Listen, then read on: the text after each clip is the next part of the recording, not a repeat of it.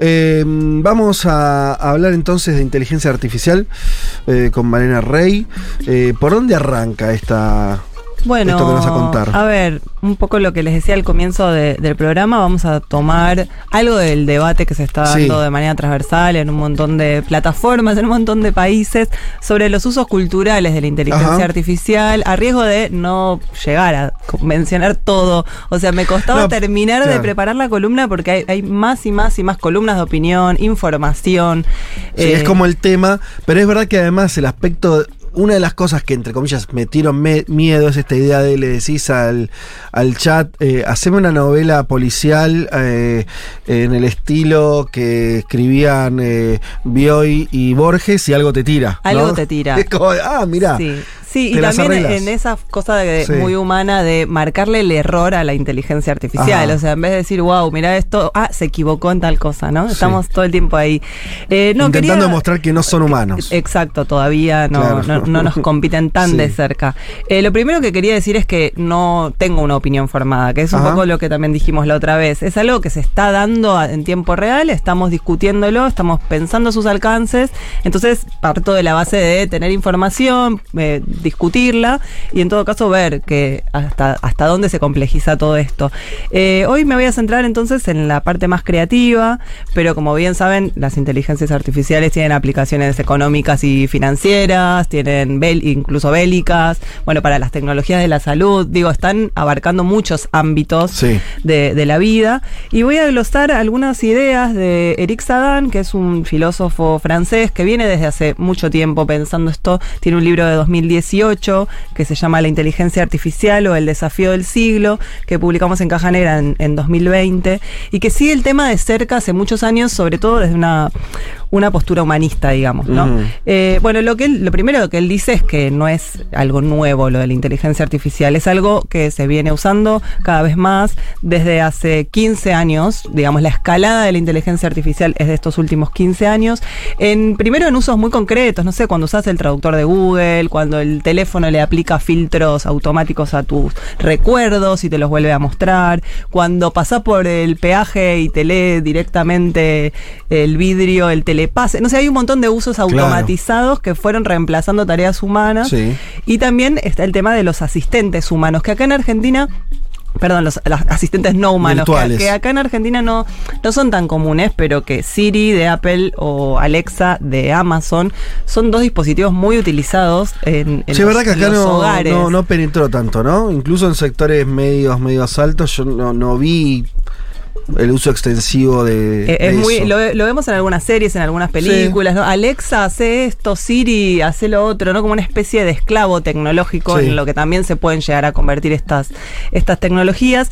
Y lo que dice a grandes rasgos es que lo que viene cambiando es su estatuto.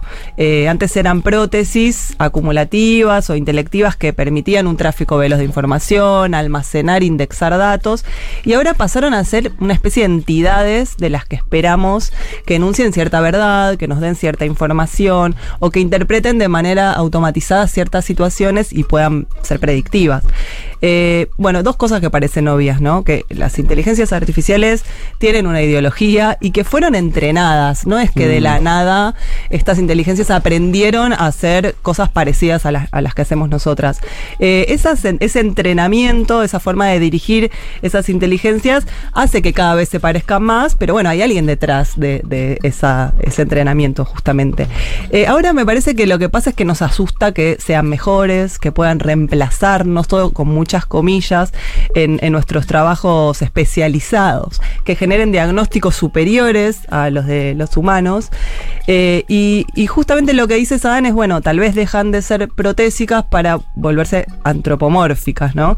Eh, y es un poco lo que yo noto que está pasando en los últimos debates en las redes. La gente preocupada por el rol de los humanos ante las inteligencias artificiales porque sentimos que algo se nos está yendo de las manos. Bueno, pero a la vez eh, me parece que esto está pasando en muchos países. Es interesante que por lo menos sea un debate transversal. Eh, como siempre, hay algunas eh, películas o libros o series que se anticiparon. Eso siempre me gusta también Sí. decir. Eh, no sé si vieron esa peli que se llama Her, que tiene 10 años. claro. Es de 2013 esa peli. O sea, hace 10 años ya Joaquín Phoenix se enamoraba de una voz automatizada, que era la de Scarlett Johansson. sí, claro. Cómo no enamorarse de su dicción. O un capítulo de Black Mirror en el que a también. través de audios y videos hacen volver de la muerte a, a las personas. O en Years and Years, que había gente que ya usaba los filtros en la vida real, ¿no? los filtros de, de Instagram. Estos debates éticos pasan de las series o de las películas muchas veces a, a- a la realidad. Y, y también hay gente que se vuelve más tecnófoba en algún punto y piensa que, bueno, que se vuelve una herramienta de control, pero para otros es una herramienta formidable que eh, ven más que más que rechazarla, ven en, en la aparición de la inteligencia artificial el nacimiento de nuevas profesiones. Por ejemplo, va a empezar a haber expertos en aplicaciones de inteligencia artificial generativa en entornos laborales. O sea, gente que se ocupe de diseñar que esas inteligencias Claro. hagan tareas específicas. ¿Quién está detrás de todo esto? Eh, y sobre todo de esta palabra clave que es generativa, inteligencia artificial generativa, que es la que arma algo nuevo, Inventa algo. inventa algo. Bueno, es una empresa que se llama OpenAI, es una compañía de investigación, de inteligencia artificial, que se anuncia como sin fines de lucro, que también es algo para Mirá poner vos. entre comillas, que tiene como objetivo todo esto de la página de ellos, promover y desarrollar la inteligencia artificial amigable de tal manera que beneficie a la humanidad en su conjunto. Siempre sabemos que es un poco difícil que esto suceda. Es una empresa que nació en 2015 con Elon Musk, el, bueno, el dueño de ella sabemos quién es, de Tesla, el dueño de Twitter, eh, una de las fortunas más importantes de Estados Unidos, Peter Thiel, que es el creador de PayPal y un inversor de Facebook, y su actual CEO es eh, Sam Altman, que es un nombre que creo que va a empezar a aparecer un poco también en el, en el panorama, ¿no? Eh, bueno, la otra vez nos preguntábamos en este programa, decíamos que tal vez si, si dijéramos quién es la persona más importante hoy o más famosa de Estados Unidos, ya no sea Biden, ¿no? Sea alguno Sí. de estos magnates. Elon, seguramente, ¿no? Y por ahí. O uno de los. Mm. Sí. Eh, quería comentarles dos noticias eh, de dos ámbitos puntuales para pasar después a algunos usos creativos. La primera noticia es justamente de esta empresa, OpenAI, que anunció el miércoles pasado, el miércoles 12 de abril, que le dará recompensas económicas a aquellas personas que reporten errores en los servicios que ofrecen. Justamente esto que decía, estamos Claro. más atentos a ver el error, ¿viste? Si le pedís la biografía de Moria Kazan y se equivocó. Ah, mira Claro. cómo se equivocó, dijo cualquiera. Dicen que este programa es un programa de sexualidad, según la inteligencia artificial. Sí, ¿no? la otra vez probamos. Es un mundo de sensaciones, sí. Claro, es un programa de. ¿No? Sí, sí, Con no. Alessandra Rampolla. Alessandra Rampolla. Co-conducía con vos, ¿no? Sí, sí. ¿Qué es tal, verdad, eh? No, es in- increíble. O sea, se puso muy. Tiene toda lógica del nombre. Voy a decir algo no, a favor de la inteligencia artificial. Vos un mundo de sensaciones. A, a mí lo que más me llamó la atención es que se puso generativa en el sentido de que inventó algo. Sí. En realidad inventó un programa. Sí. Podría Programa- ser. po- Podemos Que podrían dar, Claro, podría Sí, ser una buena podría idea, ¿no? Bueno, me impresiona un poco esto de que la empresa misma ofrece entre 200 y 20 mil dólares a aquellos que marquen esos errores. Ah, bueno. eh, porque dicen, entre comillas, que creen que la transparencia y la colaboración son cruciales y que invitan a la comunidad global de investigadores de seguridad, piratas informáticos éticos, dicen, y entusiastas de las tecnologías que nos ayudan a identificar y abordar las vulnerabilidades de nuestros sistemas. ¿no? Entonces esto dice Sam Altman, eh, esos informes de bioseguridad se pueden mandar a partir de una plataforma también de ellos, pero digo, así como te dan la herramienta, también te dicen, marcame los errores y yo te los Sí. recompenso. Eh, hay que ver, para mí todavía la inteligencia artificial precisa de la humanidad, por supuesto, para, para perfeccionarse, ¿no? Para ser entrenada. Y la segunda noticia tiene que ver con lo que pasó en Italia, que ni bien salió el chat GPT eh, disponible, es un chat que una se puede bajar la aplicación Sí, y sí. hacer una serie de pruebas, eh, Italia decidió bloquear su uso en el territorio. Eh, porque veían que había una vulnerabilidad en los datos de, la, de la gente. Entonces, ¿qué hizo? Bueno, el gerente de OpenAI desactivó el chat GPT para el territorio italiano, se mostró predispuesto a colaborar y la agencia, el, el ente regulador italiano llamado GPDP, que es Garante para la Protección de Datos Personales, dio a conocer qué requisitos le pide a la empresa de inteligencia artificial para poder operar ahí. Y son varios, ¿no? Que tienen que ver, por un lado, con la transparencia de datos, o sea, que tiene que para poder funcionar en territorio italiano, eh, OpenAI tiene que publicar un documento detallando los métodos y la lógica subyacente al procesamiento de datos. Debe estar disponible para los usuarios, tipo se te va a abrir una pantalla donde explique eso para que vos lo puedas usar. Una base jurídica que le pide Italia que elimine cualquier referencia a la empresa al cumplimiento de un contrato, sino que los usuarios tienen que prestar un consentimiento para usarlo. O sea que no es un servicio, sino que vos estás prestando un consentimiento. Y después, respecto al ejercicio de derechos, ¿no? Que con eso el, este ente regulador busca que se puedan eliminar o, eh, corregir cosas que hace mal el chat. O sea, eso, si yo pido mi biografía y dice que maté a, alguien, mm, puedo exigirle a la empresa que borre. Eh, eso, ¿no? Entonces, bueno, nada, hay que ver ahora si están dispuestos desde OpenAI a cumplir con estos requisitos elegí estas noticias, pero podrían haber elegido muchas otras, porque todo el tiempo siento que están apareciendo eh, en el mundo cultural un montón de referencias a los usos y a los abusos de las inteligencias artificiales. Eh, así que quería ahora pasar a comentar algunas de sus aplicaciones en el arte. Voy a dejar de lado la música por, hoy, por ahí después otro día puedo preparar una sobre inteligencia artificial y música. Me centré un poco más en el caso de las ilustraciones, del arte visual y un poco más en la literatura para pensarlo específicamente, ¿no? Bueno, vimos estas últimas semanas eh, imágenes producidas por inteligencias artificiales que nos confundieron un poco, ¿no? Sí, la, del Papa con la campera de rapero. La del Trump detenido. Trump detenido. Macron herido en una movilización en Francia. Sí. Después vimos otras que son recreaciones o transgresiones visuales de esos símbolos. Hay una del Papa fumando porro, pasando vinilo. DJ, el Papa, DJ, muy buena hay una de Jesús con los apóstoles sacándose una selfie, ¿no? Que claramente no, son imágenes falsas, pero que transgreden visualmente un estereotipo. ¿Cuál es pregunto una cosa, ¿cuál es la diferencia, si es que la hay, entre un meme y esto? Quiere decir, ¿es algo distinto a un meme mejor hecho?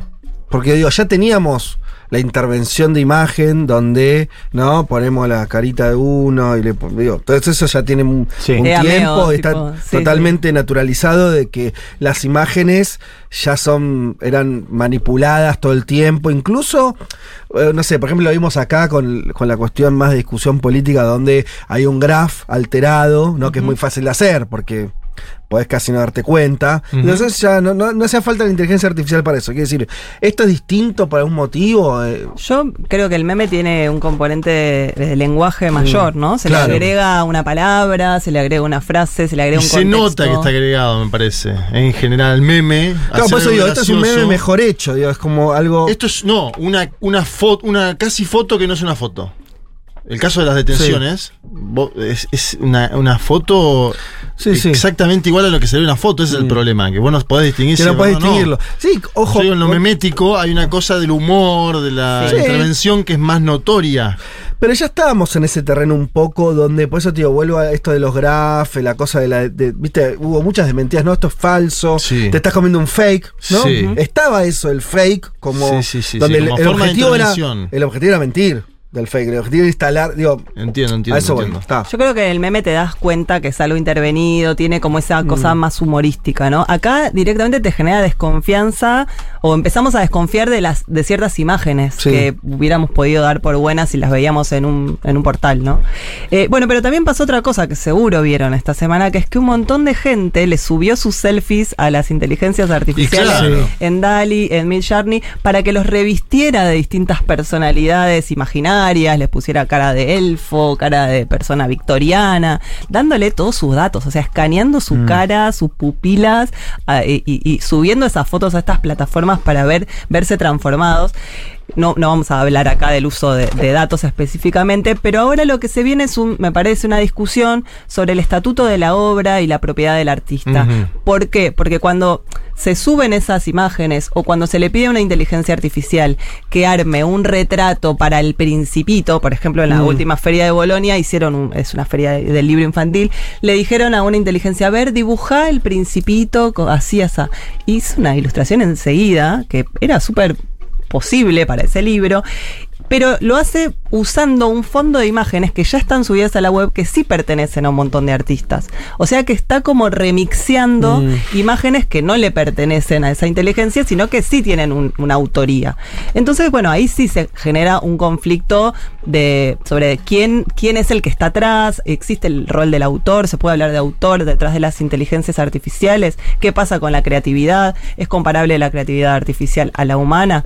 Entre otras cosas, hubo un comunicado de la Asociación de Dibujantes Argentinos, la ADA, que están en contra del estímulo de la tecnología que viola el derecho de autor de los artistas.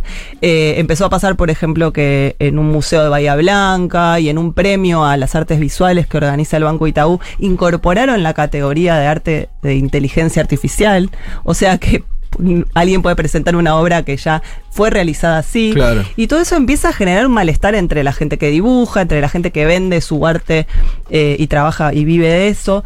Y, para profundizar un poco esto traje un, audio de Jasmine Adler, que es una, investigadora argentina, doctora en teoría comparada de, de, las artes por la UNTREF, curadora, que se especializa hace rato en estudiar la convergencia entre la práctica artística y la tecnología. Y es un audio en el marco de una conferencia que dio ella en el Malva, eh, en el que habla de un artista eh, que se llama Ben Snell, un artista contemporáneo norteamericano muy joven que trabaja con, con diseño 3D. Y miren lo que hace, acá lo va a explicar ella que es el caso de Ben Snell, un artista muy joven estadounidense, contemporáneo, que viene desarrollando diferentes proyectos. Eh, muchos de ellos toman como punto de partida imágenes de la antigüedad clásica, algunas obras también del Renacimiento. Él trabaja con inteligencias artificiales a las que entrena para desarrollar estas obras, estos modelos 3D, tomando el contraposto, ¿no? bueno, algunos códigos de representación de la antigüedad y también del Renacimiento. Eh, las proporciones y a partir de ahí obtiene, eh, bueno, diferentes piezas como las que ven eh, a la izquierda, piezas que eh, son desarrolladas por estos algoritmos por estos algoritmos y luego lo que él hace es, como ven a la derecha, moler, en teoría, la computadora con la que desarrolló esa pieza. Yo no sé si es exactamente esa computadora, pero bueno, no importa, también son los mitos que operan en el arte contemporáneo. Y con ese polvo mezclado con resina es que construye físicamente la pieza. Pero la cuestión no se termina ahí, sino que lo que él hace es presentar un certificado de autenticidad a los Lewitt con sus wall drawings, ¿no? Donde decía esta pieza es única y si se quiere vender o si se quiere este, exhibir necesita el permiso del artista, ¿no? Que es el certificado que están viendo acá. Entonces pensaba que interesante porque estamos en el otro extremo, ¿no? En este caso es en realidad la obra que en gran medida está desarrollada por la inteligencia artificial, pero de todas maneras el artista humano se, pone en primer plano, ¿no? Jerarquiza su intención de control sobre la pieza y sobre todo el proceso creativo, intentando también ubicar de alguna manera la propiedad intelectual y las lógicas del derecho de autor en estas obras que muchas veces resisten, ¿no? A esas nociones tradicionales. Bueno, me parece bastante curioso. Pueden googlear a Ben Snell y ver el tipo de arte que hace, pero son como unas pequeñas esculturas que tienen como patrones que nos remiten a otras esculturas que vimos, solo que fueron producidas por inteligencia artificial, por impresoras 3D. El tipo después muele la computadora que armó ese prototipo para decir, este polvo también es parte de la obra, y después te entrega un certificado diciendo, esta es una obra mía, yo soy el autor, y si vos querés tener esta obra, tenés que tener el polvo de de la computadora y la escultura que salió diseñada de ahí. Entonces ahí hay algo bastante raro. Primero que él se pone en primer plano de nuevo como humano, mm. eh, como digamos representante creativo de algo que fue hecho por otras inteligencias también que no fueron solamente la suya. Y un poco la pregunta es eso, ¿quién, quién controla a quién acá? ¿no?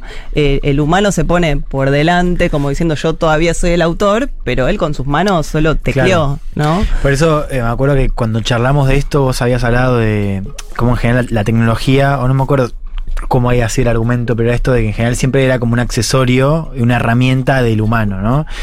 Y ahora es como la pregunta bueno, ¿qué pasa si es, no sé si al revés, pero donde la inteligencia artificial no es una herramienta más, digamos, es creativa o con capacidad sí, de sí, generación. propositiva. Propositiva, claro. Sí, bueno, por eso, eso me, me da pie a hablar del caso de, de Jorge Carrión, que era el que estaba dialogando con, con Jasmine Adler en esta charla, porque él es un autor, un escritor y un crítico cultural español que también viene trabajando hace mucho con la inteligencia artificial.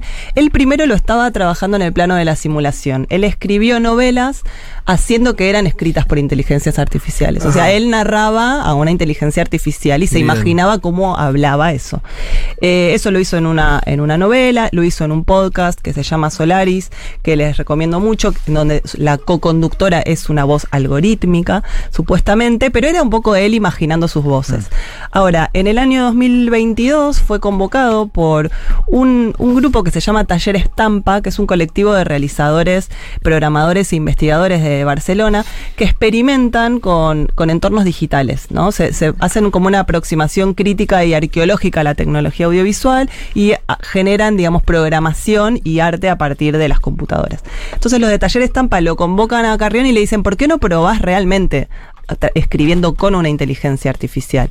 Entonces él accede, empieza a ir al taller de ellos, empiezan a trabajar con el chat GPT en sus versiones 2 y 3 y arman un libro que termina siendo en coautoría. O sea, es el primer ensayo, entre comillas, escrito entre humanos y, y máquinas.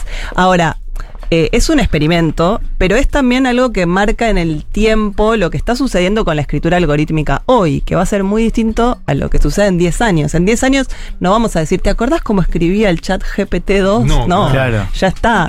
Eh, como ahora no nos acordamos cómo era el Word cuando recién lo empezamos Sí. a usar, ¿no? Fuimos, no sé, incorporándonos a sus cambios de una manera más natural.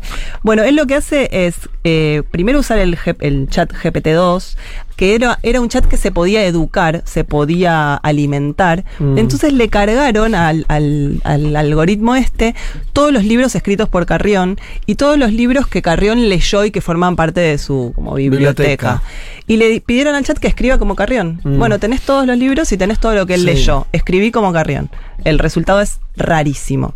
Eh, sobre todo es rarísimo porque es gramaticalmente correcto, Ajá. pero semánticamente no. Cualquier cosa. O sea, escribe bien, pone bien Sí. las comas, pone, Sí. arma bien las frases, Claro. pero El cambia, sentido. claro, el sentido cambia de persona, cambia Claro. de género. Está por encima del, del- como el periodismo, como es el chiste, ¿no? Como que escribían bien las notas, a diferencia Claro. de muchos periodistas hoy, eh, hiper precarizados por cierto, pero no, no pueden unir conceptos, ¿no? También. Bueno, el- el 2 puede ser alimentado, pero tiene estas limitaciones, ¿no? Eh, lo que decía Carrión es que se terminaba pareciendo el resultado más a una novela de César Aira, que hace estas cosas, de que Sí. cambia el personaje, cambia el ritmo, en vez de a, a un libro propiamente escrito por, por Carrión. Bueno, y va un poco más allá y ahí sí prueba con el chat GPT-3, que es este bien generativo, al que no se puede entrenar, y le da una serie de preguntas y le da una serie de títulos para que escriba a partir de eso.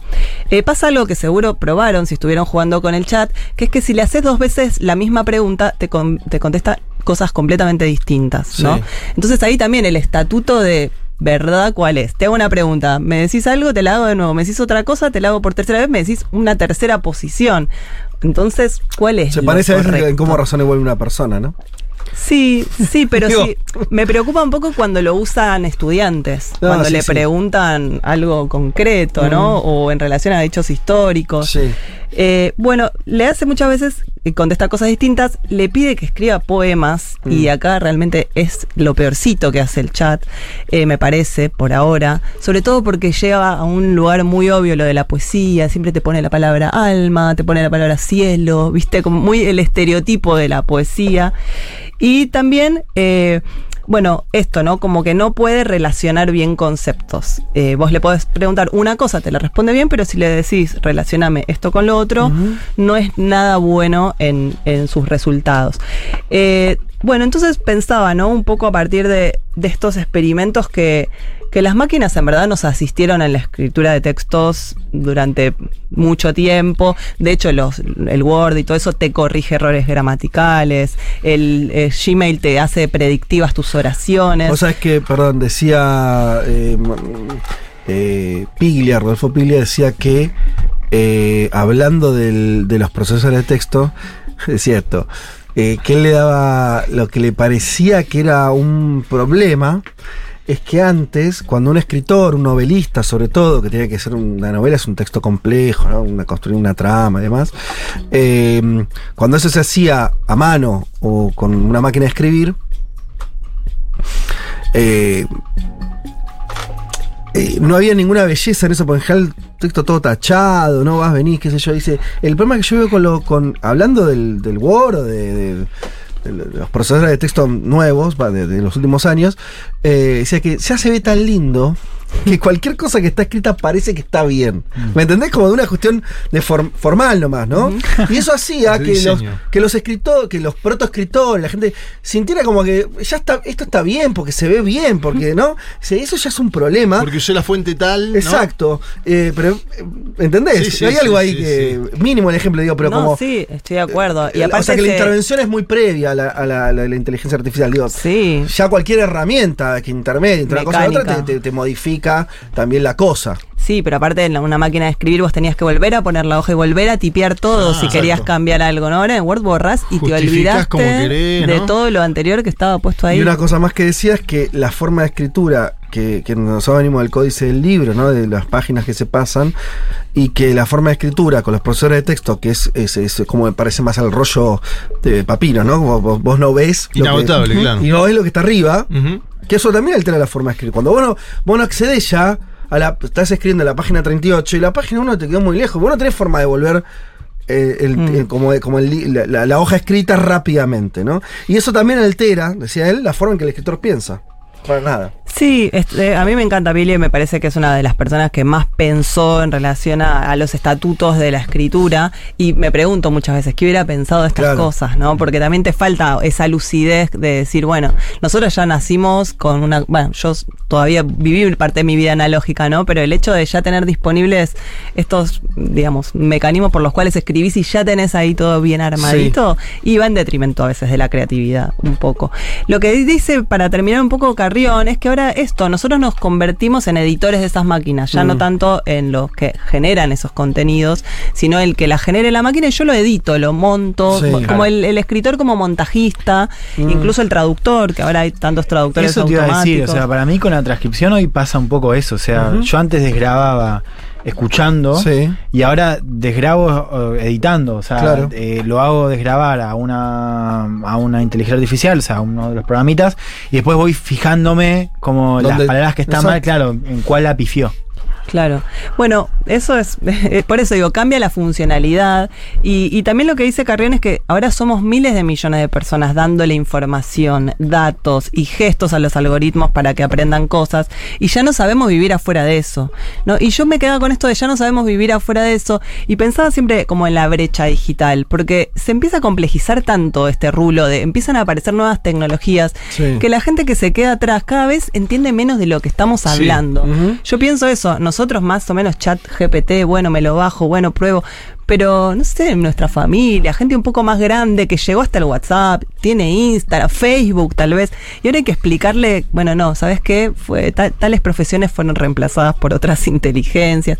Como me parece muy importante seguir de cerca estas cosas porque van a, van a generar brechas eh, de, de entendimiento de cómo, qué está pasando, qué tipo de conocimiento se está jugando ahí. En- no sé, pienso en los estudiantes y en los profesores que vienen de otro paradigma, pero los estudiantes ya aprendieron a estudiar con Wikipedia y aprendieron a, hacer parciales con el chat GPT, pero los profesores que lo corrigen no. Eh, y también pensaba que todo esto en principio siempre es gratis y siempre parece ilimitado, pero que siempre después encuentran una forma de monetizarlo, de volverlo privativo, de que cada vez sean menos las personas que tienen el poder de, de- decidir algo sobre eso. Y entonces lo que subyace siempre es esta idea de control, de quién controla esas inteligencias artificiales, cómo se las regula, cómo se las legitima, cuánta legitimidad le damos hablando todo el tiempo de esto en todas las mesas, todos los bares. Y, y bueno, me parece que da para, para seguir investigando. Eh, si quieren leer, el libro de Eric Sanz se llama La inteligencia artificial o el desafío del siglo. El de Carrión con Taller Estampa y GPT-2 y 3 se llama Los campos electromagnéticos. Pero hay un montón de columnistas interesantes que están produciendo mucho contenido sobre esto, así que es cuestión de googlear un poco y, elegir a qué voces escuchar y leer. Bien, y, rescato esa pregunta que vos haces, eh, hiciste al final, que me parece que, es un poco siempre la, para no perderse mucho, ¿no? Es bueno, nosotros además todo esto lo recibimos siempre como destino ineludible, o sea, ¿no? Como algo que nos pasó. Nos viene dado. Y, el, y el agente del decidor, ¿no? Ahora está la trampa de que deciden las máquinas. Y bueno, pero pará, pará. ¿no? La empresa esta, lo tenés muy entusiasmado a Bill Gates, no sé.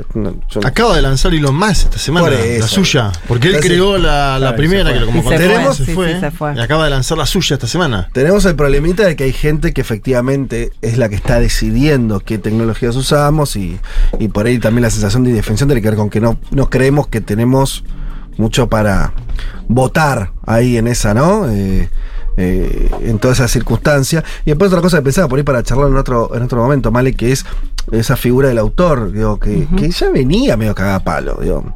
La idea del autor, la idea de la originalidad, ¿no? Había todo un desafío oriental también respecto a eso, ¿no? Que, en, otros lados, desde hace rato que no se piensa de otra manera. nosotros tenemos una cultura de encumbrar, ¿no? El escritor, y Bueno, todo eso, claro, ahora parece casi una joda. con, todo esto. Pero era que ya se venía desarmando, ¿no es cierto? En términos de la, en, la cultura nuestra, estaba bastante cuestión. Yo pensaba solamente en la cuestión de la música, vos no te metiste, pero olvídate la inteligencia artificial. Toda la música nueva, entre comillas, que está hecho a partir de gente que no toca un instrumento. Sí, sí, obvio. nadie sabe tocar. Nadie sabe tocar. O sea, nadie. ni siquiera tiene músicos. O sea, Rosalía hace shows sin músicos en escena, ¿no? Todo poniendo play ahí no hay inteligencia artificial, ahí hay una, una, decisión también de otra manera, de esta idea del, editor, ¿no? Alguien que vos podrías pensar que alguien que hace música electrónica, muchas veces es, un, es como decís, un editor, alguien que agarra cachos, ¿no? De piezas y con eso arma otra cosa, eh, pone un filtro, bueno, y eso, y hay algo creativo ahí, por supuesto, pasa que por ahí es distinto a como entendíamos la idea del, autor en, otra época, ¿no? Más la idea del artesano, ¿no? Que, que, que, por parece se fue modificando. Pero bueno, súper interesante interesante y un temazo eh, que estaremos volviendo a tocar prontamente. Em, bien, y tenemos canción del mundo igual. Miney, no te Bien. Bueno, hacemos tanto y venimos. Un mundo de sensaciones. Un mundo de sensaciones. El programa que no puede escuchar el Pepe Mujica porque siempre lo interrumpen con alguna visita en su chakra. Futurock FM